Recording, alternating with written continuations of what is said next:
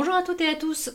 Quand j'ai eu l'idée de lancer euh, ce euh, podcast amateur euh, sur le thème petit papotage entre amis, j'ai tout de suite eu en tête de passer un moment avec Laurence Klein, qui est une des femmes qui m'a le plus inspirée quand j'ai commencé la course à pied, parce que elle était capable de performer à la fois sur route et sur trail, et même sur ultra trail, puisque Laurence a gagné plusieurs fois le marathon des sables. Euh, je tenais vraiment à partager avec vous nos échanges. On est revenu un peu sur euh, sa vie. Euh, on est revenu un peu sur ses courses. vous aurez plein de conseils pour le marathon des sables parce qu'il était grand temps qu'on rende à César ce qui était à César, puisque beaucoup de choses que j'ai écrites dans mes articles ou dans mes livres, en réalité, c'est Laurence qui me les a inspirées. je vous souhaite une Très bonne écoute et à très bientôt pour un futur podcast. Alors déjà, bonjour Laurence. Euh, je tenais à te à discuter avec toi aujourd'hui de deux sujets euh, qui sont pour moi très importants. Déjà te présenter à ma communauté parce que je me suis rendu compte que beaucoup ne connaissaient pas forcément, n'avaient pas forcément de culture historique entre guillemets du monde de l'athlétisme, de la course à pied. Et euh, tu as vraiment eu un parcours, et tu as toujours un parcours d'ailleurs, au demeurant, qui est, euh, qui est vraiment génial parce que tu es vraiment passé euh, partout, tout ce tout ce qu'on peut faire avec l'athlétisme et la course à pied. Et puis après, on fera un petit focus sur le marathon des sables, puisque c'est un sujet qui nous, nous concerne toutes les deux. Et je me suis beaucoup inspirée de tes conseils, surtout dans, dans mes propres articles. Donc, il faut rendre à César ce qui est à César quand même dans l'histoire, parce que beaucoup nous posent des questions. Mais en fait, c'est toi qui m'as inspiré quand euh, je t'ai vu préparer tes sacs et tout. Donc euh, voilà, je, dis souvent que je fais un sac à la Laurence Klein, donc autant que euh, on en discute officiellement maintenant. Donc déjà, ce que je veux bien, c'est que tu reviennes un peu sur ta carrière parce que tu as vraiment commencé l'athlétisme. Tu es de l'école de l'athlé, comme on dit. Tu as vraiment commencé jeune et, sur piste, en fait, et cross et, et tout ça, quoi. Ben, bonjour Cécile, oui, effectivement. Déjà, je suis super contente de t'avoir là euh, euh, avec toi, pouvoir papoter un petit peu. C'est super, euh, super sympa, comme d'hab. Hein. on a des, discussions qui ne s'arrêtent jamais. J'espère que celle-ci, elles vont, avoir. Oui, c'est ça, ma. J'ai peur qu'il passe.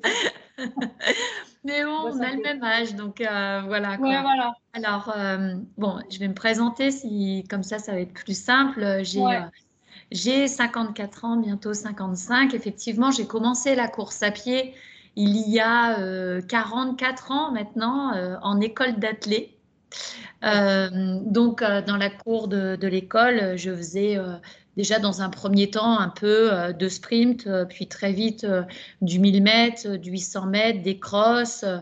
Euh, j'ai été, euh, j'ai fait du 1500 euh, en UNSS où j'ai été médaillée au championnat de France. Donc, tu vois, je pars avec une vitesse de base, comme on peut le dire, une vitesse de base de coureuse de, de, de, plutôt pas d'endurance de long ni d'ultra, mais plutôt de pistarde.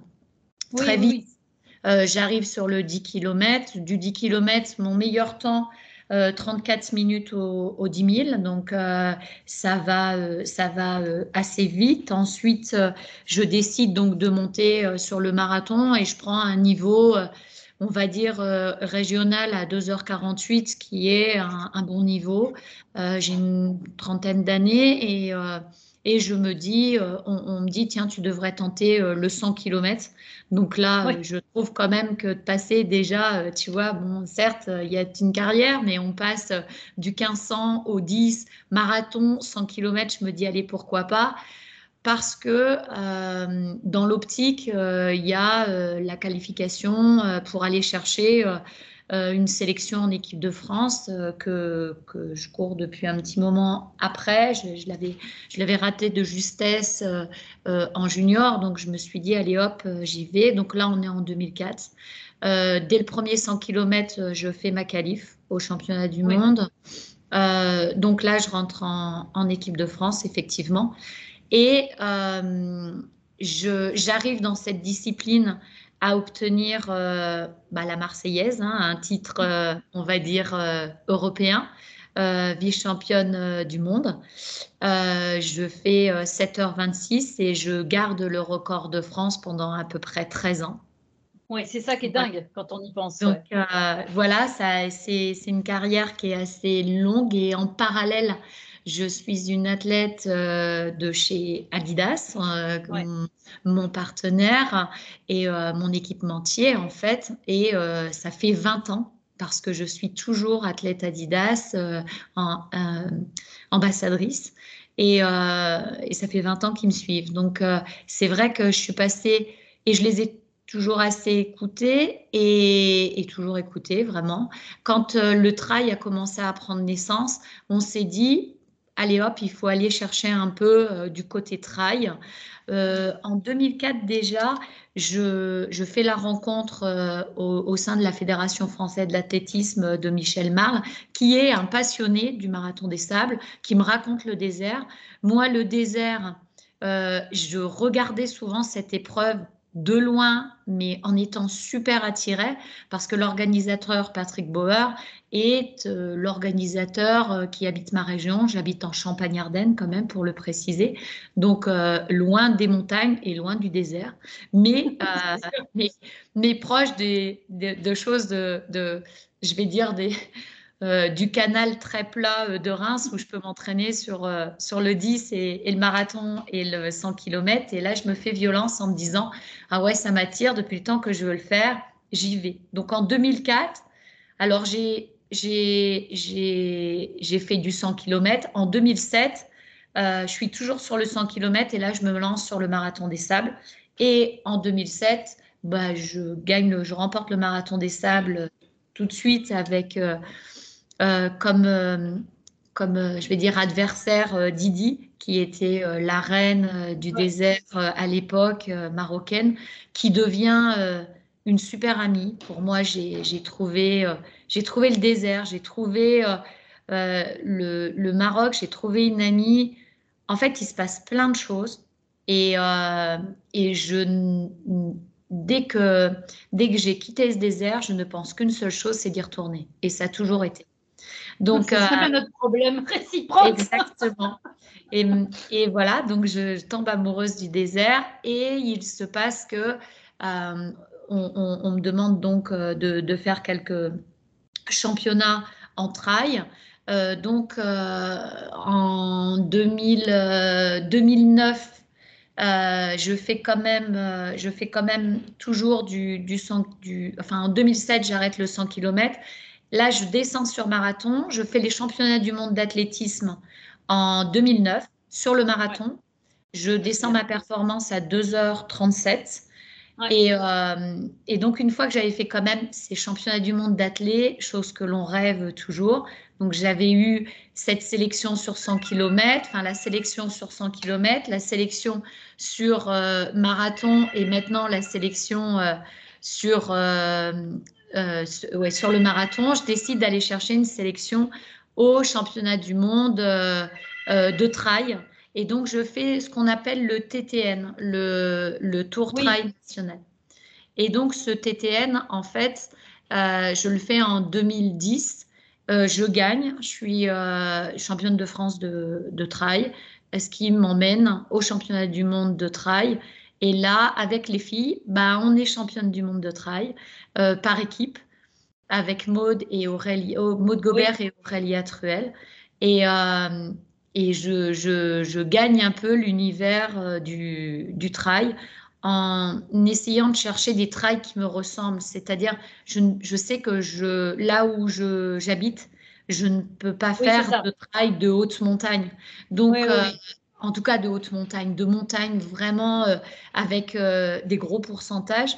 Donc, je cherche des trails qui me correspondent, comme euh, des trails comme le Morbihan, les gendarmes et voleurs, les, les, les, les, trails, l'éco-trail de Paris. Voilà, c'est des trails où ça court, il n'y a pas beaucoup de forcément de dénivelé, mais ça reste quand même du trail parce que c'est vrai qu'on a tendance à dire le trail, c'est, c'est que dans les montagnes. Que de la montagne, c'est ça, ouais, En dessous de 10 000, si tu n'as pas 10 000 de dépôt, c'est plus un trail. À un moment, il faut arrêter. Oui, et, et, on ne va pas mettre euh, les montagnes euh, en Bretagne Et euh, c'est très bien qu'ils aient la mer et tous les bords de mer. Enfin voilà, et ça n'empêche que chaque région, et je bataille assez là-dessus, chaque région a le droit d'organiser son trail et, euh, et, son chemin de randonnée.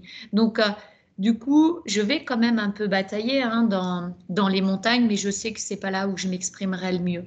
Oui, donc, et ensuite, euh, je ne cesse que de retourner euh, au marathon des sables. Donc euh, là, je, vais retourner encore cette année au marathon des sables. Je l'ai fait l'année dernière. J'avais vraiment dans, dans l'optique et le rêve de faire partager à mes enfants cette aventure. Et l'année dernière, j'y suis allée avec mon fils. Ouais, c'était c'était une, une, une vraie c'était adorable. Donc le marathon des, des sables, moi je l'ai gagné trois fois, euh, plus des, des, places de d'outsider, mais, mais pour moi c'est euh, c'est quand même une, une, vraie course de cœur. J'adore. C'est une course de cœur comme un pèlerinage. De, de toutes les compétitions que, que j'ai pu faire internationales, j'ai eu 13 sélections en équipe de France, euh, en, en trail, marathon et, et, 100 euh, km, mais vraiment, euh, alors j'ai voyagé dans beaucoup de pays à travers ces sélections, mais j'aime bien ce, pèlerinage Maroc euh, et aller et aller quand même sur sur le marathon des sables parce que c'est autre chose. C'est c'est voilà une semaine en autosuffisance. C'est c'est une autre course. C'est beaucoup plus que. Mais est-ce que tu expliques quand même parce que c'est quand même un sujet qu'il faut qu'on aborde. C'est déjà, comment tu as fait pour durer aussi longtemps sans être, sans te vexe, hein, mais quand même, tu as une carrière qui est assez dingue et euh, d'avoir été, si tu veux, capable de performer dans plein de domaines différents. Parce que, bon, euh, j'ai fait des 100 km sur route, mais enfin, pas à ton niveau du tout, tu vois. Mais j'en ai fait que deux d'ailleurs. Mais euh, tu vois, ça, le, trail, c'est quand même, qu'on le veuille ou non, c'est, c'est pas la même chose. C'est-à-dire qu'il y en a beaucoup qui te disent, tu peux pas performer à la fois en marathon, en trail et tout. Toi, tu as réussi à le faire et en plus à le faire dans la durée finalement. Parce que, bon, tu étais forcément blessé et tout, comme tout le monde, tu vois, comme tout à chacun. Mais, euh, mais comme tu dis, quoi, ça fait 40 ans que tu cours, c'est un truc de fou furieux, quoi. Et puis surtout que tu cours à haut niveau, c'est ce que je veux dire, pas. Euh, tu vois, est-ce que tu as une explication Est-ce que tu penses que tu as. Euh, est-ce que c'est, tu penses que c'est purement génétique? Et puis point barre Ou est-ce que tu as fait aussi, tu as peut-être géré ta carrière en fonction de ça? Est-ce que tu as une explication?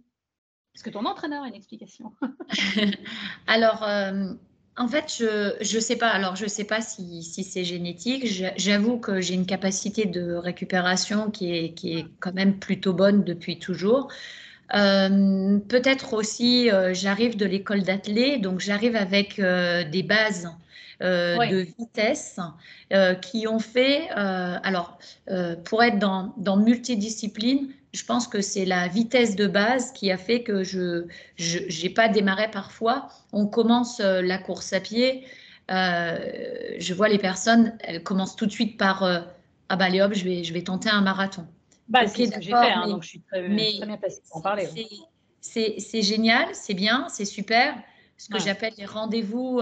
alors, je ne vais pas être du tout méprisante là-dessus. Il hein. faut, faut, prendre avec, euh, avec euh, du second degré. Mais ce que j'appelle un peu les rendez-vous machine-café, c'est-à-dire que on, a, on, on, est, on, voit un collègue qui, qui a fait un marathon, on se dit bah, pourquoi pas moi, si lui y arrive, pourquoi pas? Et hop, on se dit allez hop, on se lance un défi. Ce qui est, ce qui est super en soi parce que voilà, c'est génial de partir sur un marathon, mais il faut pas oublier. Et là, j'entraîne, là, c'est l'entraîneur. Aussi euh, qui va parler, c'est que j'entraîne aussi euh, des personnes qui euh, sont parties sur des grands fonds. Je suis en train de retravailler toute la vitesse de base derrière parce que il faut avoir cette capacité à aller vite mm. pour, bah, pour aller longtemps quelque part aussi. C'est pas parce qu'on va faire de l'ultra qu'il faut pas avoir une certaine vitesse. Donc je pense que moi j'ai travaillé cette vitesse de base naturellement quand j'étais petite. Euh, plus jeune en tout cas. Et, euh, et, et voilà, ça c'est resté. Donc, ce qui fait que ça consolide euh, mm. de la vitesse, mais ça consolide aussi le physique. on, travaille de la technique de course, donc on a une pose de pied qui est, qui est peut-être un petit peu différente, on a une foulée qui va longues, mais qui qu'on peut réduire en économique quand il faut. Donc voilà, on s'adapte à, tous ces terrains quand on comprend très vite aussi avec la proprioception qu'on peut aller dans des terrains divers et variés et se dire euh, bon ben voilà, là l'attaque de pied, il n'est pas bon comme ça, il va falloir, et ça on sait s'adapter. Donc on arrive à faire un peu le caméléon et on s'adapte. Et je pense qu'on avance aussi. Et, euh, et, tu vois un peu, je vais dire comme, euh, je devrais pas dire ça, mais comme un, pas grave un insecte, un virus qui va s'adapter à son environnement, mais je pense que je pense que je me suis adaptée comme un petit animal à, mon environnement et et, euh, et je, je, perdure. Et puis aussi, euh, je m'amuse, euh, je joue, j'aime courir au démarrage et je suis une compétitrice. Donc voilà, ça aussi, c'est important de le dire parce que je vois Parfois, comme là en ce moment, euh, j'ai un peu moins, euh, euh, c'est un petit peu plus dur pour moi de par le travail qui me prend beaucoup de temps, pas que, petits, petits soucis de santé, font que j'ai ralenti un peu la compétition. Eh ben, j'ai un peu moins envie d'aller m'entraîner quelque part. Parce ah bah que, comme il n'y a pas vraiment d'objectif, eh ben, je, je manque euh, cette adrénaline. Et moi, je suis en recherche d'adrénaline tout le temps, un dépassement, adrénaline. J'adore être sur la ligne de départ. J'adore euh, euh, vraiment, parfois, je me dis, mais, mais où je vais chercher Combien de fois je me suis dit, bah, comment j'ai fait ça en fait je, je Tu vois, je me dis, waouh et, et, ça, c'est quand je me retourne, j'aime bien de temps en temps quand même, c'est bien de regarder dans le rétroviseur. Et franchement, euh, plus on vieillit, euh, plus on a l'impression qu'il se passe des choses derrière euh, plus que devant. Mais, mais en fait, voilà, je pense que c'est comme ça que j'ai dû perdurer avec l'envie, l'ambiance, certes les capacités, certes, mais aussi travailler, se remettre en question, tu vois, sur l'entraînement. Beaucoup se remettre en question. Ouais. Moi, je sais que, enfin, je, te rejoins parce que, donc, moi, j'ai fait exactement ce que tu parles, enfin, ce que tu décris, quoi. Donc, euh, je suis une fille machine à café, quoi. Donc, euh, je me suis retrouvée embarquée. Et... Non, non, mais c'est exactement ça. Donc, euh, et, et aujourd'hui, je le dis, c'est-à-dire que même si j'ai fait beaucoup de choses et, et que, bon, je vais pas dire que je le regrette, ce serait peut-être un peu fort, mais si c'était à refaire, je ne ferais pas ce que j'ai fait. C'est-à-dire, je ne monterais pas sur marathon aussi vite. Je prendrais le temps de progresser, je prendrai le temps d'apprendre les bases et tout pour pouvoir euh, derrière enfin, avoir cette aisance que finalement je n'ai jamais eu totalement. Tu vois, enfin, je m'en suis sortie parce que je pense que pareil, je dois avoir des capacités. Je pense qu'il y a un côté résilience à la douleur qui fait qu'aussi j'ai été capable d'encaisser des choses. Ce que je suis plus capable d'encaisser maintenant, d'ailleurs, c'est très drôle. Il y a un âge où euh, j'en ai marre là. Mais, euh, mais c'était exactement ça. C'est-à-dire que euh, j'aurais bien aimé. Je suis convaincue que finalement, j'ai des capacités que je n'ai pas développées. Et que maintenant, bah, c'est trop tard parce que j'ai plus de 50 ans et que même retravailler la vitesse serait un peu compliqué.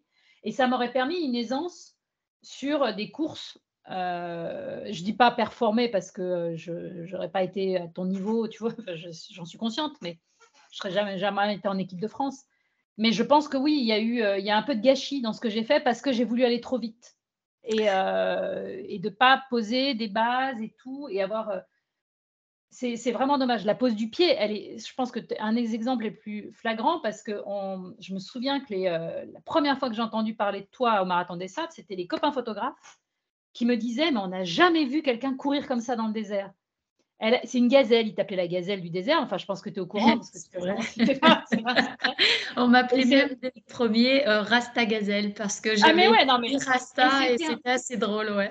Et c'était un truc de foot de voir courir parce que j'ai aussi la chance de. Bah, bah, évidemment, pas en course parce que tu étais forcément devant. Donc, euh, mais si je venais en journaliste et j'étais donc bah, oui, en 4x4 sur le côté et on te, on te dépassait et tu avais une foulée, on avait l'impression que tu volais au-dessus des dunes. quoi.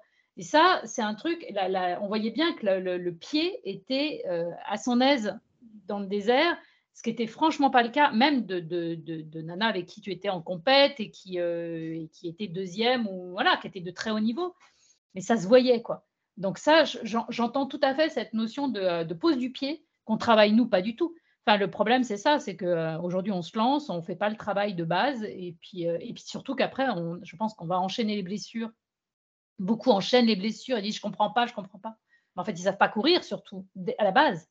Donc, de toute façon, le, résultat fait que bah, ils vont peut-être finir, mais ils vont enchaîner les blessures parce que, parce que quand tu poses mal le pied, c'est terrible. Quoi. Ça a des répercussions sur tout le reste. Quoi. Donc, ouais, il faudrait. bon, comme je suis le mauvais exemple, c'est vrai que c'est difficile pour moi de donner des leçons de, aux gens. en fait, mais si, faites pas ce que j'ai fait, quoi. Ayez de la patience. Ce serait déjà pas mal. Mais, euh, mais sur le... pour, en, pour en revenir justement, on va, on, va, on va revenir sur le marathon des sables parce que c'est un sujet qui, euh, euh, qui nous intéresse en sachant qu'on fait marathon des sables, course dans le désert, vrac, les halfs et tout, parce que je trouve que justement, finalement, indirectement, le half peut être aussi et pas une, si mauvaise idée que ça parce que au moins les distances plus courtes. Le problème, c'est qu'avant, il n'y avait pas vraiment d'offres quand on a débuté. Euh, on est, puisque justement, on a été dans le désert à peu près à la même époque, dans les premières fois. En réalité, il n'y avait pas tellement d'offres, il n'y avait pas de format un peu court. les gens ne se rendent pas compte, mais finalement, en gros, tu n'avais pas le choix, c'était du 250 ou rien. Euh, donc, euh, c'est pas anodin non plus une course de 250, 6 jours en autonomie alimentaire et tout. Donc, c'est vrai que bon, là, maintenant, les gens ont la possibilité d'aller moins un peu poser le pied pendant 2-3 jours, voir ce que ça donne avant d'eux ce qui n'est peut-être pas complètement idiot. Mais, euh, mais au niveau d'une préparation, euh, on en avait discuté tous les deux, c'est pour ça que je voulais revenir euh, là-dessus. J'avais trouvé très intéressant, tu es comme moi, tu ne t'entraînes pas forcément avec le sac chargé. tu peux développer parce que j'étais super contente quand tu me l'as dit, je me sentais vachement moins seule Alors non, c'est vrai qu'il ne faut pas s'entraîner il ne faut pas s'entraîner euh, longtemps à l'avance avec le, sac euh, chargé, voire euh, même très peu. si je dois revenir sur, sur, sur, ce qu'on disait précédemment, effectivement, les personnes ont tendance à faire, à faire beaucoup d'ultra, mais ils ne se rendent pas compte. Alors, ils sont très attirés par l'ultra. ce qu'ils ne se rendent pas compte, c'est que effectivement, euh, on a euh, le côté, mais ça va, on marche, on court, euh, je peux encore en faire un, et puis encore un, et puis encore un. D'une, ils vont perdre encore plus leur vitesse qu'ils avaient avant. Ah bah, et deux, la, la, fatigue. il faut savoir que quand tu arrives de la course à pied marathon, on te dit dans l'année, il va falloir courir trois marathons maximum. Quand ça, c'est la culture du marathon. Donc moi, j'arrive de cette culture du marathon. Oui, bien sûr. Trois marathons maximum. Quand tu regardes, euh, par exemple, quand j'avais fait euh, un TTN, tout, entre l'éco-trail de Paris, euh, entre, entre tout, tout, tout, si j'avais cumulé le global de mes marathons que j'avais courus dans l'année, j'en avais fait 13 tu vois, bah oui. en distance. Parce que en distance, forcément, quand tu fais un éco-trail, tu en as déjà deux, tu t'avales déjà deux marathons d'affilée. Et ce qu'il faut savoir, c'est que c'est pas, ok, d'accord, physiquement, peut-être que tu te remets aussi vite, mais physiologiquement, c'est très très dur. Tu vois, le physio, bah, il prend cher et fur et à mesure, bah, tu déclines et puis tu perds fur et à mesure et tu déclines et tu t'en aperçois pas. Il faut à peu près deux ans pour s'en apercevoir. Et tu te réveilles au bout de deux ans en disant Je suis plus performant là. Mais bien sûr, c'est normal parce que euh, bah, ta capacité euh, de récupération, euh, elle s'est dégradée. Et du coup, ben, tu, tu deviens moins performant. Et donc, il faut savoir dire stop, arrêter, reprendre cette vitesse. Et je pense, même à 50 ans, Cécile, tu peux te refaire plaisir à redescendre très vite, redescendre, mais redescendre très vite, ce qui te permet aussi d'avoir moins de saturation parce que du coup, ton physio, euh, comme il va pas très bien, tu vois, tu, tu es euh, border euh, surtout, mm. et ben le mental n'y suit plus non plus parce que tu dis ah bah, je casse physiquement, je casse mentalement, je comprends pas pourquoi avant ça passait. Oui, mais c'est avant toutes les les successions euh, de compétitions qui se sont passées. Et d'un seul coup, tu te réveilles un jour en disant je, ne suis plus apte. Alors, ça ne veut pas dire que tu ne l'es plus, ça veut dire qu'il faut retravailler autrement. Allez hop, on redescend, bah, tant pis, ça va être difficile, on va redescendre sur des plus petits formats, se faire plaisir, retrouver de l'envie de remettre du dossard, retrouver l'envie et puis, au fur et à mesure, remonter sur des choses qu'on aime bien, mais sans être, euh, euh, tu vois, euh, énergivore à vouloir tout, tout, tout, tout, tout, tout faire. tu vois, il faut se recalmer. Donc, effectivement, le, le, et, ça, en fait, c'est important de le dire parce qu'on a tendance à vouloir se refaire. Tu sais, c'est un peu comme les personnes qui ont perdu euh, à un casino et qui se disent la prochaine fois, euh, ça va aller mieux et ils retournent au casino pour reperdre une plus, tu vois. Donc, euh, ben, c'est un peu ça, quoi. Tu vois, c'est un moment. Non, mais c'est exactement, exactement ça ce que j'ai vécu, en fait. Si tu veux, les deux derniers dans le désert euh, mais c'est exactement, enfin, c'est pour ça qu'on est, on très raccord. et puis je peux tenir le discours parce que surtout ce que je veux bien mettre en avant, c'est que quand tu dis le mot performance, il est quel que soit ton niveau. C'est-à-dire que c'est le mot, euh, enfin, c'est performance par rapport à mon niveau. Et moi, je me suis vue décliner, décliner, décliner euh, à un point où finalement, si tu veux, moralement, euh, bah, t'en as marre en fait, de, euh, même si euh, voilà, j'ai jamais valu 2h40 en marathon, la question ne se pose pas, mais de voir si tu veux ce niveau, de, décliner à ce point, de voir que sur les courses, je marche de plus en plus vite, de plus en plus rapidement. Donc psychologiquement, à un moment, si tu veux, je pense que tu as tout qui lâche. Alors, le corps en a ras-le-bol. Donc, à un moment, mmh. je pense qu'il te faut aussi un temps mort en mode non, mais allez, c'est bon là ça va, j'étais gentille, je t'ai accompagnée sur pas mal de conneries. Maintenant, il serait peut-être temps que tu prennes un peu de soin de moi. Donc déjà, il y a ça. Et puis du coup, le fait euh, mentalement, bah, ça, ça, décline aussi, on va dire, de ce côté-là. Et euh, tu n'as plus la force d'y retourner. Non, non, de retourner à t'entraîner, de machin. Et, euh, et, tu prends plus de plaisir. Et alors, moi, si tu m'enlèves le plaisir, c'est pareil. Quoi. mais c'est ça. mais, mais en fait, tu, tu as l'impression que tu te crées un petit, un petit burn-out euh, de, de, la course à pied, tu vois. Et, euh, je peux plus. Euh, mais je te dis, c'est un peu comme un, joueur de casino à se dire, allez, encore, encore une, mais à un moment donné, non, c'est pas bon pour toi, mais, mais essaye de, il faut se, vrai, aller chercher d'autres d'autres compétitions qui sont moins euh, tu vois, plus atteignable, plus. Qui, qui, oui, complètement. Ou là, tu restes dans la notion de plaisir beaucoup plus longtemps. Exactement. Exactement. Oui, non, c'est euh, complètement ça. Et, euh, et je pense qu'on est beaucoup. C'est-à-dire que j'en discute autour de moi et je me rends compte qu'on est quand même beaucoup.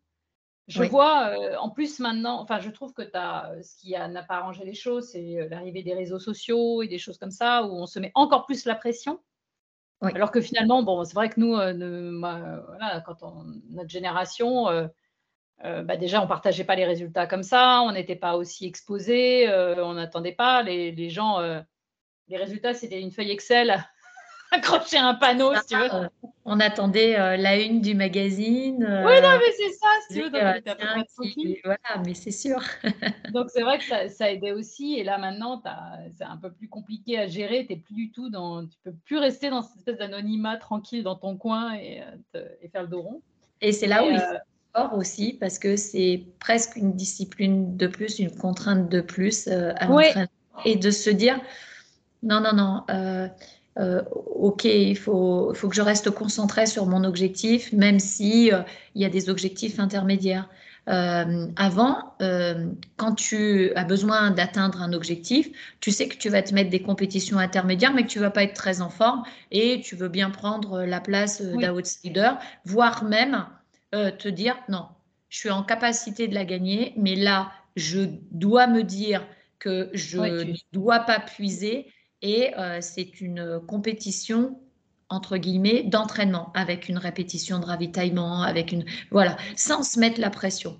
Et effectivement, maintenant les réseaux, bah, si on gagne pas, si on comprend pas pourquoi, on doit se justifier.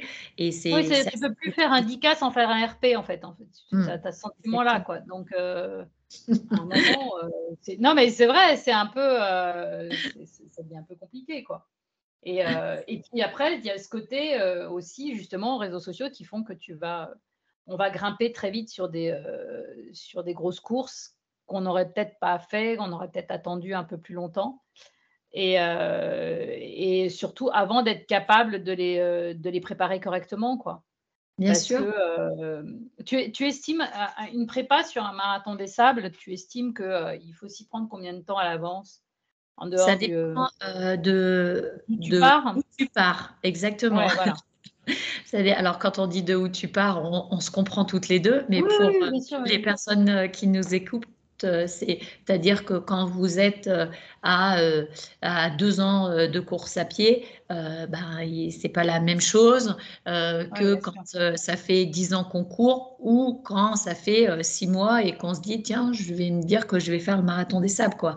Voilà, c'est effectivement c'est pas la même chose, mais on va dire que globalement quand on, a une, quand on commence à courir, on, allez, on va dire un minimum depuis déjà deux, trois ans, euh, pour préparer un marathon des sables, on est, euh, on est à 4-5 mois, quoi, 4 mois. Oui, c'est ça, c'est ce que je me dis. Il ne faut, pas, euh, il faut pas commencer. il y a des personnes qui, qui, Alors, bien sûr, quand je dis 4 mois, on est dans la prépa. Hein. On n'est pas dans, on n'est pas, on continue à courir tous les jours, on s'entraîne, enfin voilà. Mais mais euh, un marathon, quand on court un marathon, on a huit semaines de prépa. Quand on dit qu'on a huit semaines de prépa, euh, ça veut dire qu'on part déjà avec euh, toutes les bases sont solides avant d'attaquer la préparation, c'est-à-dire les allures spécifiques. là, le marathon des sables, on va se dire quatre mois, on commence à allonger un peu les sorties, on commence à aller voir un petit peu euh, si on peut trouver des endroits où on peut s'entraîner un petit peu dans le sable. Enfin, voilà quoi, tu vois, c'est la prépa euh, euh, du MDS et donc ce fameux sac à dos qu'on a tendance qu'on a tendance à se dire oh là là, je faut vite que j'achète le sac à dos et que je commence à courir avec un sac à dos. Alors, le pire que j'entends, c'est je cours avec un sac à dos de 10 kilos parce que comme ça, ah. je suis sûre de pouvoir courir avec un sac à dos de 8 kilos. Alors, comment dire euh, C'est-à-dire, il va falloir quand même que toutes les personnes qui chassent le poids et qui savent à quel point le poids corporel est très ah, important quand on court, d'un seul coup, vont charger toutes les articulations de blanc, 10 kilos d'un coup. Et alors là, on va à la catastrophe, c'est-à-dire à la blessure systématique tendinite, euh, euh, tout, tout, ce qui euh, traîne en fait, l'articulaire qui va. Alors, c'est sûr qu'au début, ça va aller, mais moi, j'ai vu des cas arriver au marathon des sables avec des personnes qui avaient des tendinites de l'épaule et qui ont dû abandonner pour une tendinite d'épaule. C'est tellement dommage. C'est tellement dommage. Et tout ça parce que, bah oui, je me suis entraînée euh, depuis euh, trois mois avec le sac à dos à 10 kilos. Ah, non, non, non, non. Il faut pas. Donc, moi, ce que je conseille, c'est que on commence à, à se dire euh, qu'on prend bah, sa maison, puisque le sac à dos, c'est sa maison. On commence à prendre sa garde-robe et sa maison et sa cuisine et tout et tout. Euh, en fait, on commence à faire l'escargot, euh, on va dire, euh, en chargeant 3 kilos, 2 kilos, 3 kilos pour s'habituer à avoir un petit sac euh, dans le dos pour ceux qui n'ont pas l'habitude et qui arrivent de la route. Mais déjà, les trailers sont, eux, habitués. exactement, on a l'habitude avec le matériel obligatoire maintenant. avec le euh, matériel obligatoire. Et euh, je demande à ce que les athlètes que j'entraîne, alors j'entraîne Geoffrey Plisson, qui a fait huitième au, au, marathon des sables dernièrement, enfin l'année dernière. Euh, euh, Geoffrey, qui est un très bon exemple d'athlète qui n'avait pas de vitesse de base, qui est arrivé à faire des, trails, euh, et des compétitions très longues comme l'UTMB, où je lui ai dit, OK, mais là, il y a un problème, il n'y a pas de vitesse de base, on arrête, on reprend la vitesse de base. Donc, il partait, quand je l'ai repris, il avait un record à 1h14 au semi-marathon. Euh, je lui ai fait travailler sa vitesse de base. L'année dernière, on est passé à une 10 au SMI, donc une vraie belle vitesse de base. Une 10 au SMI, il est allé faire euh, euh, donc le marathon des sables et je pense que c'est donc il a fait huitième au marathon des sables et cette vitesse de base, comme on peut mélanger les deux entre le demi-fond qu'il avait pu avoir et cette vitesse de base. Je lui ai fait passer un 100 km pour me dire euh, je suis persuadée que tu es capable de faire vraiment quelque chose de très bien maintenant que tu as la vitesse. Et il a passé à 6h48, à moins de 7 heures, c'est énorme. Il a fait une très grosse perf à Amir. Donc, comme quoi, quand on reprend les bases, on revient sur et du long, et, et voilà quoi. Et donc, lui, en l'entraînant aussi au marathon des sables, je lui dis attention, on charge pas le sac à dos parce que il faut préserver euh, ses articulations. Il faut préserver aussi de s'entraîner parce que courir avec un sac à dos, on sait très bien que ça va freiner. Donc, autant développer cette capacité. On va développer sa VMA en entraînement euh, marathon des sables sur des terrains divers qui pourront aussi aller jouer euh, bord de mer, d'une Bupila, enfin voilà, qu'on peut trouver quand même en France, faire des petits week-ends de sable pour comprendre comment on pose le pied dans le sable. Oui, On en revient toujours à ça, la du pied. Tout à l'heure, mais, mais euh, effectivement, on monte avec euh, la charge fur et à mesure dans mm. les dernières semaines. Par contre, ce que je préconise, c'est que, on va dire, peut-être trois semaines, un mois avant, on se dit, voilà, je vais avoir un sac à dos qui va peser aux alentours de 7 kilos. Alors là, par contre, quand on est à la maison, allez, on se dit, pendant une heure, pendant que je passe l'aspirateur, ben, je vais le porter, ce sac à dos de 7 kilos. Et je vais mmh. m'habituer, mais sans courir. Et, je vais regarder ce que ça fait, les frottements, comment je suis. Et ça fait que euh, le, le, comment, le, le, corps va être habitué à pouvoir encaisser ces 7 kilos. Mais par contre, à la maison, sans courir. Et simplement en le portant la journée, ou alors on va faire ses courses, ou alors on va marcher avec ce sac à dos de 7 oui, voilà, exactement. On fait de la randonnée, mais on fait pas. On fait de la randonnée, mais on ne court pas euh, avec ce sac à dos. On viendra mettre fur et à mesure et on prendra les kilos au fur et à mesure, euh, vont, venir euh, s'additionner euh, au fil du temps. Plus on va se rapprocher du marathon, plus on va charger le sac. Mais au début, non, non, non, au début, on ne charge absolument pas le sac et on court, voire pas du tout avec le sac. Hein. Et, et d'ailleurs, pour en rester sur, pour terminer avec l'histoire du sac, il y a aussi, pour moi, le plus, l'objectif principal, c'est euh, de l'alléger aussi. Je vois des choses, tu vois, je vois des trucs passer. non, mais euh, alors, encore plus, tu vois, ça me, pour des femmes, parce qu'on en est toujours à un ratio euh, corpulence, entre guillemets. Donc oui, quand tu fais 1m95, que tu es un mec et que tu fais 100 kg, tu peux mettre un sac de 10 kg, c'est pas gênant. le problème, c'est quand je vois des filles, surtout chez des, chez des femmes, qui donc ont bah, un poids de base, et qui déjà qui sont, elles sont légères et qui se rajoutent des sacs de 10-12 kilos, mais tu te dis mais déjà t'emmènes quoi de...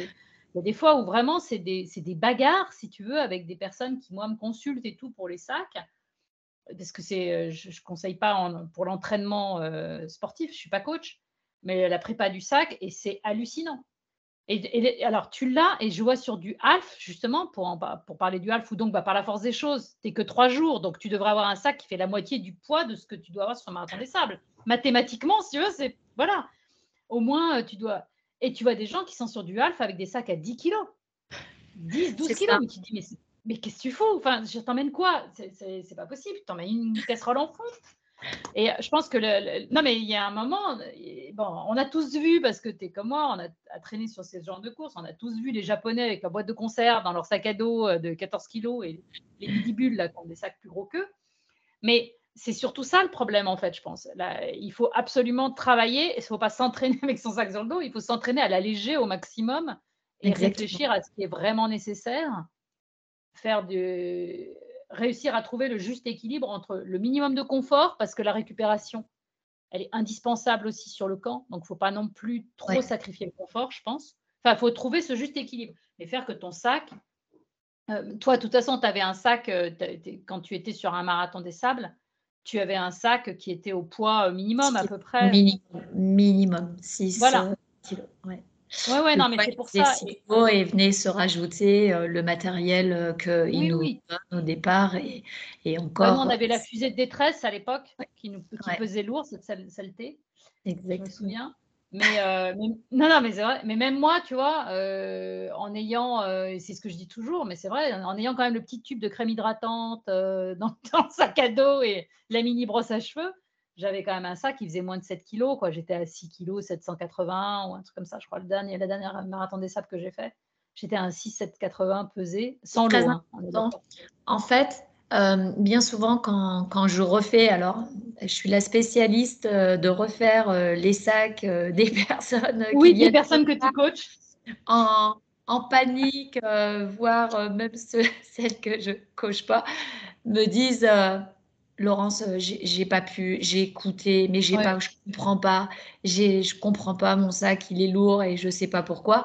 Et quand on épluche, parce que c'est vraiment le terme, le sac, je me dis, mais non, ça non, ça non, mais je jette, euh, je jette plein de choses. Alors, il se passe plein de choses quand on fait un sac, il faut faire attention au conditionnement de chaque euh, euh, petite chose qu'on va mettre à l'intérieur, que ce soit au niveau repas, il faut reconditionner les repas. Oui, ça, on est d'accord. Voilà, bien sûr, toutes les personnes qui vont refaire ce marathon ne pensent pas forcément, mais on reconditionne les repas et ensuite, il faut travailler, quand on fait le marathon, quand on fait son sac, il faut travailler thème par thème, c'est-à-dire il faut travailler le repas, il faut travailler euh, le côté euh, euh, de course et vêtements que l'on va porter, et il faut travailler le, le, le, confort, je vais dire le confort va pouvoir euh, se dire, s'octroyer en disant euh, je, juste, je veux, euh, je veux le minimum. Mais c'est quoi le minimum? Et une fois qu'on a fait ces trois postes importants, ben voilà, il faut faire rentrer dans le sac. Mais les personnes me disent, mais moi ça rentrera jamais. Ben, c'est qu'il y en avait trop. C'est qu'il y, en a trop, c'est ça. Et qu'il y en a trop. Et il faut faire attention aussi à ne pas prendre un sac qui a plein de poches parce que bah, on a horreur du vide et on se dit, bon, non, mais il y a une poche, je la remplis. Et là, il faut faire très attention. Donc, il ne faut pas hésiter à retirer quelques poches.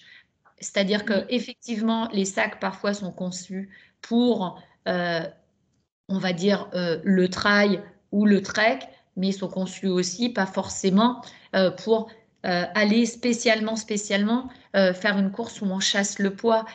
Parfois, les sacs sont faits aussi parce que, ben voilà, on va marcher avec et on va pouvoir les poser à un moment. Mais nous, non. Là, dans le marathon des sables, il va falloir courir avec. Donc, il faut pas hésiter à retirer une poche en disant non, j'en ai pas besoin de celle-ci. Mais ça, ça je, je, dis souvent, je donne souvent cet exemple parce que c'est vrai, quand j'ai cherché mon premier sac, j'avais, euh, j'hésitais, si tu veux, entre deux. Bon, j'étais allée chez Red Light. Euh, à l'époque, il n'y avait pas non plus une offre de malade. Il hein, faut remettre ça à, l'époque. Et euh, j'hésitais. En fait, il, avait deux sacs. Genre un qui était plus conçu Saint-Jacques-de-Compostelle, en gros, donc un 30 litres quasiment. Tu vois, on était plus sur du 30. Et puis un 20 et tout. Et j'hésitais vraiment entre les deux. Et j'avais posé la question et il m'avait dit non, mais tu prends le 20 parce que si tu as un 30, tu vas le remplir. Bah oui. Parce que la nature a horreur du vide. Et donc, en fait, euh, après, voilà, ça a été ça l'idée, c'est de se dire, bah, de toute façon, mon sac, il va faire 20 litres, il va faire 20 litres, point barre. il va bien falloir que ça rentre. Exactement. Et, finalement, euh, on, tu vois, j'ai pas un sentiment qu'on est euh, l'une comme l'autre, sacrifier autant de salles, confort et tout aussi. bon, après, c'est vrai qu'au niveau, on n'embarque pas une tenue par jour non plus, hein, mais, euh, mais finalement, je pense que le, travail à faire, c'est euh, le choix du duvet qui doit être euh, à la fois confortable, mais le plus léger possible. Je pense que s'il y a un investissement à faire, c'est là-dessus aussi. Le, effectivement, le sac de couchage et, et, maintenant de plus en plus, on le voit quand même. On est dans des, dans des, des vêtements, des affaires, on peut retrouver quand même avec un, un rapport euh, vraiment poids, euh, qualité, euh, qui, est, qui, est, qui, est, vraiment extraordinaire. Euh, auparavant, effectivement, on prenait des, choses un petit peu plus lourdes et on arrivait quand même à faire rentrer. oui, quand même, c'est ça qui est fou, mais je suis d'accord. Là, aujourd'hui, tu as du textile. Là, là, il y a des coupes-vents qui sont vraiment top pour pas avoir froid et tout, et qui sont super légers, donc qui n'existaient pas du tout. Au niveau alimentation, du coup, toi, tu avais un, avais un système, tu, tu, prenais gel et des choses comme ça pour, pour ta course ou pas? Non, je ne prenais pas de gel euh, sur euh, le marathon des sables parce que tout simplement parce que euh, le, le, contenant est beaucoup trop lourd. Bah c'est trop lourd. le contenant est trop lourd, donc pas de gel pour voilà. Par contre, de la de la de la pâte de la de la pâte de fruits comment, euh, où là, c'est vraiment juste euh, un sachet. je tournais beaucoup avec de la pâte de fruits. Pâte de fruits, ouais, ouais. c'est mm. J'avais pris ça avec, toi parce que tu as, un ratio poids, calories, apport nutritionnel et tout qui est beaucoup plus intéressant. Pâte de fruits, pâte d'amande, tu vois. pas d'amande. Pâte de fruits, pâte d'amande, pâte de dattes. voilà, du reste, les Marocains tournent beaucoup avec les dattes, les choses comme bah ça. Mais, bah ouais. mais, euh, mais c'est sûr que non, il faut faire attention. Bah, dans euh, l'énergie, il faut faire attention au contenant. Ouais. Ouais. Non, non, c'était, euh, c'est un truc. C'est pour ça j'ai souvent vu des sacs super lourds parce que les gens emmenaient en fait de l'alimentation comme s'ils partaient pour faire un marathon tous les jours, tu vois, donc ça n'avait pas de sens. Ouais, non, non. Là, il faut faire très attention. Par contre, des petites choses qui marchent assez bien. Alors, je vais, je vais faire peur à, tous euh, euh, ah. les, les, diététiciens ou autres, mais des petites choses qui, qui marchent assez bien, qui marchent assez bien, c'est euh, le carambar, tu vois.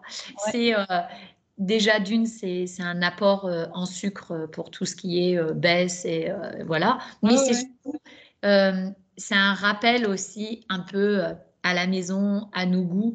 parce que quand on mange euh, du lyophilisé, quand on mange, on n'a pas l'habitude de, manger ça à la maison. Et quelque part, on peut arriver aussi à une saturation. Et apporter à un moment donné un bien-être qui va être en fait quelque chose de léger parce que du petit carambar c'est léger, ça vient apporter vraiment cette douceur quand on a un coup de moins bien et euh, bah, c'est très léger et c'est un rapport euh, euh, de, sucre euh, très, euh, très rapide et surtout, ben, ça amène effectivement un petit peu la maison, la maison là-bas avec nous, avec les personnes, avec les goûts d'enfance et autres, c'est rassurant. Donc e, effectivement, parfois, je prends, et puis ça, tout, tout, tout, tout, le temps même, je vais dire, je prends des petits carambars, des petits carambars avec moi qui me permettent comme les personnes vont manger, euh, moi je mange pas de viande, mais les personnes se rassurent avec euh, du saucisson. Euh, oui, c'est exactement la même chose, c'est un côté maison. C'est un peu le, la même style, c'est on rapporte, on rapporte le, côté un peu maison, chips et autres. voilà. Mais c'est vrai que c'est très important de faire attention à ces, bah, ce qu'on disait, les contenants. C'est vraiment les contenants, c'est la chasse des contenants. Je, alors, j'espère que c'est euh, bien toi qui me l'avais dit, mais je pense, parce qu'on en avait discuté une fois, tu m'avais dit que tu prenais aussi des coquillettes pour justement ce côté, euh, avoir de, voilà, le côté à la maison, tu vois. Oui. Euh, parce que le problème du lyophilisé, quelquefois, ça, on peut saturer et tout. Oui. Et d'avoir finalement les, coquillettes, c'est, bah, ça reste des pâtes lyophilisées, hein, qu'on le veuille ou non. Et on a le temps au camp le soir de faire cuire des nouilles. C'est ce que j'essaye d'expliquer souvent aux gens. Tu as le temps le soir. En fait, en, fait, c'est vrai que euh, longtemps, euh, j'ai pas pu manger de, de, lyophilisé parce que j'avais beaucoup de mal euh, à digérer et je n'aimais pas ce goût. Alors j'en mettais de temps en temps, mais pas que. Je, je faisais, je prenais des pâtes 3 minutes là qui cuisent très vite. dedans, quand je préparais mon sachet à la maison, je mettais les pâtes, je mettais le sel, je mettais un bouillon euh, Knorr et voilà. Et donc les épices dedans, tout était prêt et je faisais cuire ça trois minutes sur le feu et c'était super parce qu'en fait j'avais vraiment l'impression de, de, remanger un petit peu plus comme à la maison. Alors les, personnes peuvent remettre aussi de la viande séchée qu'on peut remettre à l'intérieur également et pour remettre ces petits bouts. Alors on peut faire euh, sa popote comme ça. Juste une chose, c'est qu'il ne faut pas oublier que quand euh, on est euh, dans le désert, on n'est pas à l'abri. et ça, c'est important.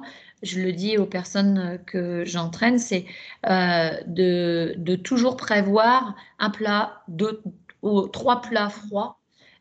style taboulé, parce que s'il y a une tempête de sable, on est incapable de faire chauffer ah euh, ses repas et on se retrouve dans une situation où bah, on peut plus manger. On peut plus manger parce que sans le, avec, euh, si c'est pas chauffé, euh, ça se réhydrate pas, ça mange pas, on peut pas manger des choses, euh, voilà, de la purée ou autre. Donc il faut toujours avoir au moins trois taboulés parce que c'est l'idéal. voilà, même quand on est en compétition, quand on est pendant la course, que ce soit sur la longue étape ou pas que, euh, si on a un coup de moins bien, on se dit, non mais là, euh, alors on peut aller pêcher euh, dans ses affaires un taboulé vite fait et sur un checkpoint, se refaire la cerise très rapidement. Parce que là, il y avait besoin, peut-être un petit déjeuner qui n'était pas bien passé ou autre. Alors, on va chercher son taboulé. Ça, c'est un peu les bouées de sauvetage, tu vois, les, trois taboulés à se dire, voilà. Et on, on essaye de, de se dire qu'au pire, euh, euh, les trois derniers jours, ben, ça sera taboulé si on a, s'il a fait super beau et qu'il n'y a pas eu de tempête de sable. oui, non, mais et, euh, et c'est pareil, j'ai souvent, enfin, même tu peux, tu peux considérer que ton taboulé, tu le réhydrates à ton CP et tu pars avec et tu même continuer à marcher pour faire que ça te, si tu es en état de marcher, mais ça te permet, tu pars tranquille du, du CP, tu te mets pas à l'arrêt parce que c'est souvent un peu le problème. C'est à partir du moment où tu commences. Moi, c'est bon. Euh, j'ai toujours dit, je suis jamais à la, même vitesse que toi, mais l'étape longue, je l'ai toujours tournée d'une seule traite. J'ai jamais dormi. Euh, mm. je dors au camp, point barre. Si je commence à dormir au CP5, mais jamais je repars, tu vois. Et, euh, mm. et, je préférais marcher. Et j'avançais, j'avançais. Et le moment un peu difficile, finalement, passait. je passais au checkpoint, je prenais mon eau et je préférais, tu vois, même je réhydratais. J'étais très compote aussi, lyophilisée, parce que c'est assez léger. Oui. Et après, tu la réhydrates et ça fait comme un gel. Enfin, tu peux euh, la manger assez facilement en marchant. Mais avancer. Toujours avancer. Toujours avancer. Ouais, non, mais c'est vrai. Non, mais rester dans la course. Ça, c'est le, ça, c'est le mot d'ordre. Je me rappelle le premier euh, marathon des sables que j'ai fait. J'avais, euh, tu sais, j'étais en mode la bouteille en travers. Et je n'avais pas de gourde, j'avais juste une bouteille en travers comme à la marocaine, quoi et euh, courir comme ça avec juste la bouteille. Et euh, à chaque fois que je courais sur les tapes longues, euh, voilà, je faisais les tapes longues et j'entendais l'eau qui bougeait dans ma bouteille et je me dis, tant que l'eau bouge, c'est que j'avance. toujours ça. Tant que j'entends l'eau, c'était un peu mon métronome, tu vois. J'entendais ça et sans cesse. Et j'avançais. Je me dis, bon, tant que ça bouge, c'est que c'est quelque part, euh, j'arrive à la aussi, je bouge. Tu sais, tu débranches le cerveau en te disant. Ah, bah oui, mais il faut. Hein. Il fait nuit, euh, t'en sais rien. non, non, mais de toute façon, bah, il faut débrancher le cerveau. Parce que sinon, c'est un peu, un peu compliqué euh, d'avancer, quoi. Au niveau. Et on terminera là-dessus parce que sinon, on, sait ça, on, pourrait parler des heures, de toute façon, toutes les deux. Donc, ah, on, on, a passé, on a passé quelques, quelques soirée à, refaire le monde. au, niveau, euh, au niveau de tes pieds, parce que c'est aussi pareil, souvent une question qu'on me pose, est-ce que, tu, euh, est-ce que toi, tu prépares tes pieds euh, spécifiquement ou pas? Alors, je, les, je, les, ai eus préparés, mais ça ne changeait pas grand-chose, honnêtement. Bah, c'est un peu le sentiment que j'ai aussi. Hein, ça ne changeait pas grand-chose. Les, les, seules choses que, que, que je trouve qui sont pas mal, alors c'est euh, de s'habituer à marcher pieds nus, euh, souvent, très souvent. Euh, et puis, quand même, même si on les tanne pas, en tout cas, il faut savoir les réhydrater plutôt. c'est mettre vraiment de la crème pour pour habituer, pour, que, pour que sa peau, ne, on n'arrive pas avec une, peau qui n'est pas préparée. Donc on peut, la on peut réhydrater, c'est-à-dire avec vraiment un, euh, une bonne crème qui, hydrate peau d'eau, qui hydrate, qui hydrate très bien. Et ensuite, euh, bah, ne pas prendre de crème anti-frottement euh, pour, pour, pour, au marathon des sables, parce que dès que le sable rentre à l'intérieur, eh ben, ça fait un gommage et c'est une catastrophe. Il faut savoir aussi, bah, c'est la pointure des chaussures, c'est-à-dire que au marathon des sables, on sait qu'effectivement, avec euh, le, la chaleur, le pied va gonfler. Le pied va gonfler, de toute façon. Mais il n'y a pas que le pied qui gonfle. Pourquoi on prend une pointure supérieure? C'est que si vous avez des pansements à faire, ça va prendre énormément de volume euh, dans la chaussure. Et là, après, c'est l'enfer. Quand on a pris une chaussure qui est trop étroite, c'est euh, une catastrophe parce qu'on tu rentrais dedans et on a les larmes aux yeux euh, de prendre le départ. Après, certes, tout ça, ça se met en place, mais c'est quand même assez compliqué. Mais il faut prendre, par rapport à la chaussure de, de, de, de running que l'on prend sur la route ou en trail, il faut prendre une pointure au-dessus pour le marathon des sables. Et ce que j'ai tendance à conseiller, c'est on prend deux paires de chaussettes, une paire pour la course au départ on prend une paire de chaussettes qui est un peu plus épaisse parce que les pieds, ils sont, bah, les pieds sont, sont, tout beaux, tout, tout nickel. Euh, et donc là, on prend une paire de chaussettes un peu plus épaisse. Pour la deuxième partie de course, c'est-à-dire changement pour la longue étape, alors on, a, on change de chaussettes. Et pour la longue étape, on met une chaussette qui va être un tout petit peu plus fine. Parce que si on a eu des ampoules, bah, au moins la chaussette, elle va être un, un petit peu plus fine avec bien sûr euh, euh, des chaussettes. Attention aux coutures, attention aux coutures, faire très très attention à ça, que ce soit pas une chaussette trop grande parce que forcément ça plisse aussi. Et, et peut-être pour les personnes qui ont tendance à transpirer, moi je sais qu'à une période je prenais du talc, ça pèse pas très lourd. Et le talc, je mettais le talc dans ma chaussette euh, et, du coup, le talc absorbait cette humidité. Et le fait que ça absorbe l'humidité, ben, ça permet aussi euh, d'avoir un peu moins euh, d'ampoules si on a tendance à faire des ampoules. Mais c'est sûr que le marathon des sables, ça lamine quand même bien, bien les pieds, hein, c'est évident. Mm. Ah oui, ça de toute façon. Quoi. En sachant, il y a pareil au niveau conseil, en fonction des marques qu'on prend de chaussures, tu en as qui ont des largeurs différentes. Oui. Donc, euh, tu peux prendre justement, tu peux euh, au niveau confort, prendre la même paire de chaussures que tu prends d'habitude, mais peut-être prendre une petite largeur, la largeur juste au-dessus, et euh, pour avoir justement cette espèce de confort supplémentaire. Un ouais. Mmh ouais. Parce que ça existe, il y a des marques, et ça souvent, on s'est rendu compte, j'en discutais autour de moi, il y a beaucoup de gens qui ne savent pas que ça existe aussi dans mmh. certaines marques, qu'il y a plusieurs largeurs de proposer.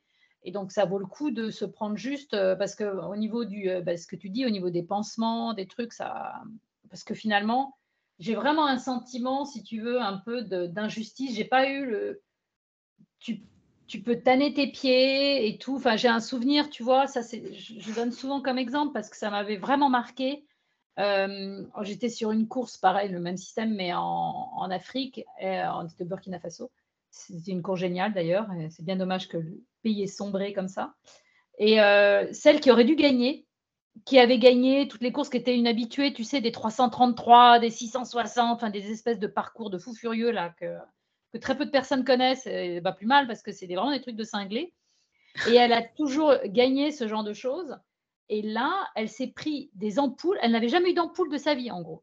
Elle ne savait pas ce que c'était. Elle n'avait rien changé. Elle avait, c'était pas le problème mais tu avais un taux résiduel d'humidité dans l'air à, cet endroit-là, ce qui fait qu'on a tous eu des ampoules. Elle, mm. euh, c'est parti en infection parce que l'humidité engendre euh, en plus quelquefois l'apparition d'infection. Euh, elle, devait être immunodéprimée un peu, enfin le truc classique, quoi. Et, c'est parti complètement en cacahuète.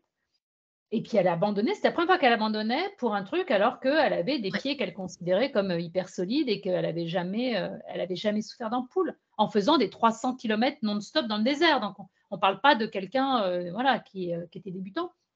Donc c'est vraiment un truc qui est tellement injuste. Donc je pense que oui, l'idée du talc est certainement une, une, des meilleures solutions parce que de toute façon, la crème anti-frottement, c'est ça. C'est-à-dire, à la rigueur, elle, va, elle risque de faire des paquets, des trucs, c'est pas évident.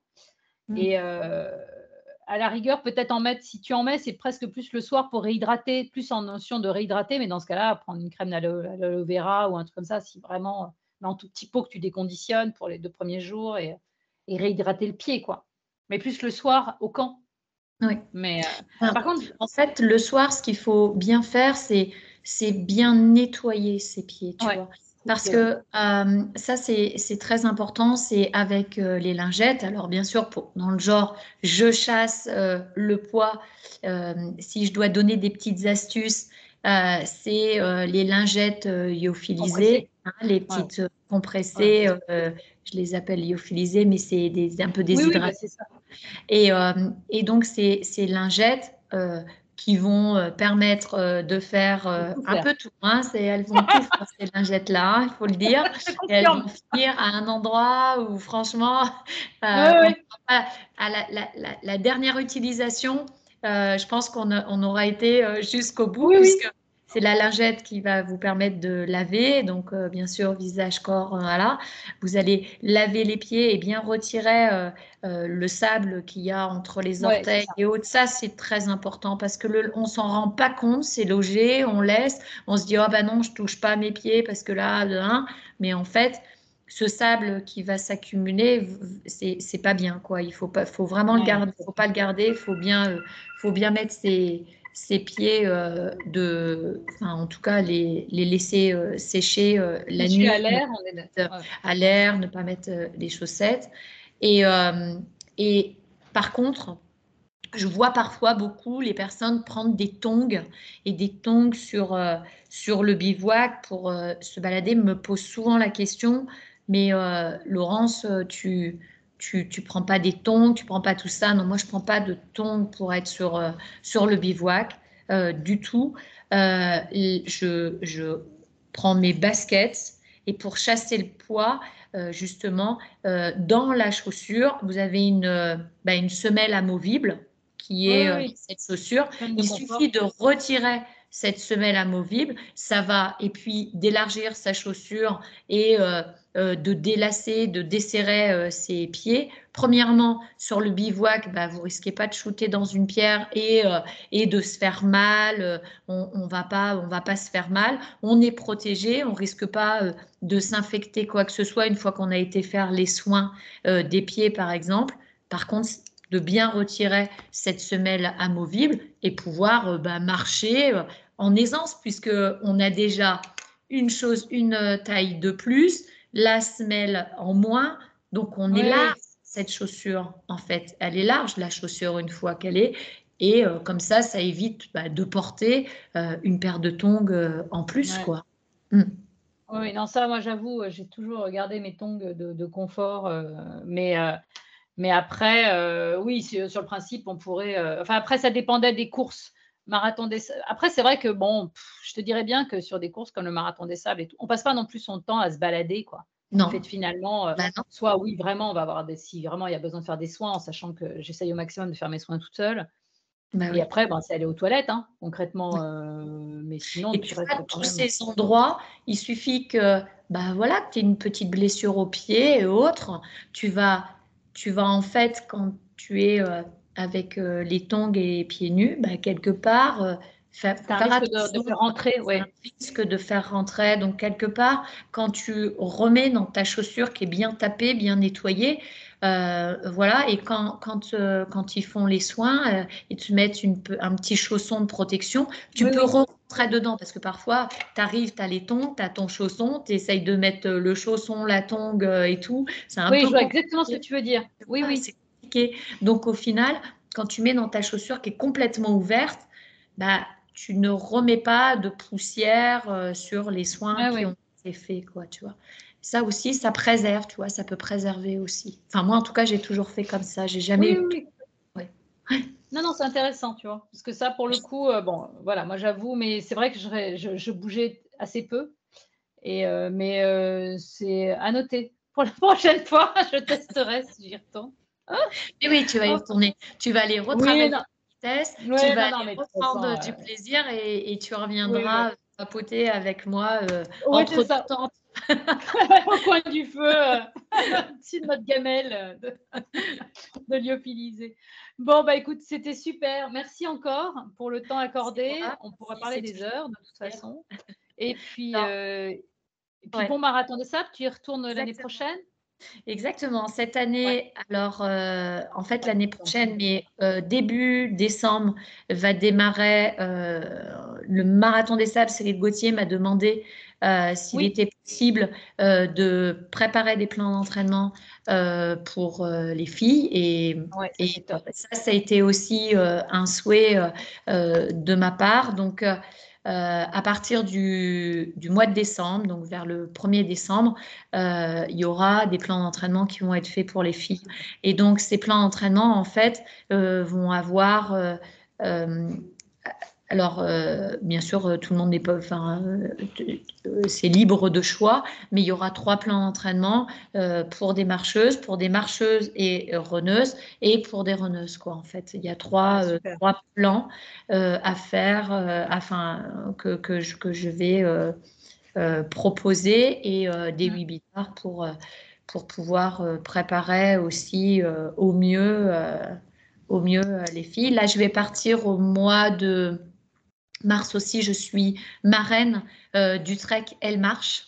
Euh, donc ça, c'est top aussi. Euh, et, là, ce sont des, des, filles qui vont traverser le désert. Alors, il n'y a pas du tout de notion de chrono. c'est plutôt sur le trek Elle Marche, en fait, c'est c'est assez drôle. C'est euh, comme une grande course d'orientation. Et euh, celle euh, qui remporte, en fait, c'est la trace la plus proche de. propre. La beaucoup plus propre, ouais, pour arriver d'un point à un autre. Et donc, c'est assez sympa. Et moi, je suis, je suis heureuse d'être, tu sais, à partir du moment où on me met dans le désert avec plein de nanas, je vais pouvoir et discuter et être. je vais me faire plaisir. Et puis, bien sûr, les half marathons, bah oui, effectivement, c'est une bonne idée. Comme quand on prépare un marathon, on, fait un ski marathon. Et eh bien là, c'est exactement la même chose. Et en plus, dans des endroits de désert, c'est quand même fabuleux. Donc, euh, ça aussi, euh, c'est génial, quoi. Mais c'est sûr que les personnes, je dis toujours, quand on, quand on va au marathon des sables, on revient jamais pareil, on revient jamais pareil du désert, même si on ne parle pas du marathon des sables. Euh, c'est le désert apporte euh, vraiment euh, cette sérénité, mais également, je vais dire un petit peu, on se recentre presque sur soi-même, des rendez-vous, des rendez-vous avec avec soi. Ouais. Bah, c'est toujours.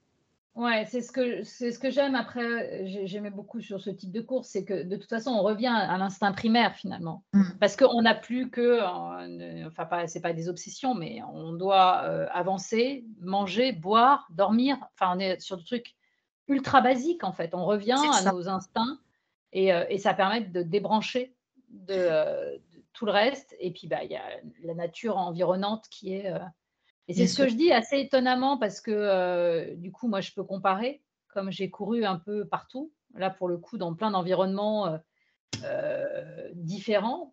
Et, cette sérénité, je l'ai dans le désert. Je ne l'ai pas du tout senti, par exemple, dans d'autres endroits de la nature. la jungle, n'en parlons pas. la montagne peut tout dépend de ce qu'on fait, mais tu, la montagne, tu sens qu'elle t'aime pas forcément par moment. Elle te, elle te le fait vraiment sentir euh, qu'elle est hostile. La jungle, n'en parlons pas. Alors là, très clairement, tout de suite, tu comprends qu'elle ne veut pas de toi. Alors que le désert, j'arrive pas à expliquer, parce qu'on est, on est comme on est plein à le dire, donc je me dis que je ne suis pas folle. Mais euh, tu as, quand même ce sentiment un peu aussi de, cocon, enfin de, de trucs un peu hors de temps, dans le désert. De, c'est assez particulier, mais euh, on, est, on est bien et on devient vite accro, ça, je confirme ah oui, oui. C'est, euh,